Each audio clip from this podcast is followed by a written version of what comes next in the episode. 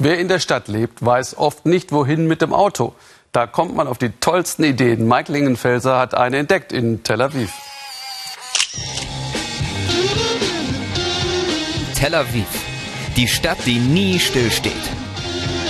500.000 Autos rollen täglich hinein. Sie parken schon in zweiter und dritter Reihe. Es droht der Verkehrsinfarkt. Wo du hinsiehst, Autos, Autos, Autos. Und mittlerweile fahren sie sogar schon an Hauswänden hinauf. Ja, wirklich. Wie konnte das nur passieren? Alles, was man braucht, ist dieser Chip, hat man mir gesagt. Weil die Straßen voll sind, dachte man sich, hebt die Karre doch einfach aufs Dach. Here we go. Dort gibt's Freiflächen ohne Ende. Der Autoaufzug schlank an der Hauswand hoch, verbraucht nur so viel Platz wie ein Pkw. Der neue Heilsbringer gegen den Kollaps? Vollautomatisch wird das Auto aufs Dach gehievt und von einem Parkroboter in einen freien Stellplatz einsortiert. Das spart Zeit und Geld, sagt der israelische Erfinder. Denn Parkplätze sind hier fast unbezahlbar. Was kostet denn eigentlich heute hier in der Innenstadt ein Parkplatz, wenn man ihn kauft? Ein Parkplatz, in, ein Parkplatz in Tel Aviv ist zwischen 75 und 100.000 Euro. Euro. Euro, ja. Ist ja Wahnsinn. 75 bis 100.000 Euro. Sein automatisches Dachparksystem dagegen koste weniger als die Hälfte pro Parkplatz. Damit will er die vielen ungenutzten Dächer erobern.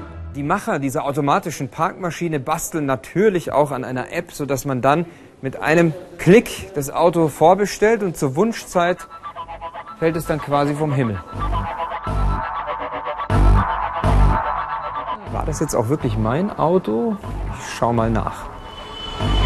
Ja, noch alles dran. Auch diese Erfindung ist eine Verzweiflungstat, aber eine vielversprechende. Und noch in der Testphase. Ein Auto für zwei Personen, das sich zusammenfaltet. Auf nur einen Meter Breite. Passt in engste Lücken. Solange man es selbst noch hinausschafft. Und notfalls nimmt einen auch der Aufzug mit nach Hause. Nur ohne solch smarte Einparkhilfen muss man leider weiter um freie Plätze kämpfen. Und hier gilt das gnadenlose Recht des Schnelleren. Jedoch Es gibt ja einen Ort, wo man tatsächlich immer einen Parkplatz findet.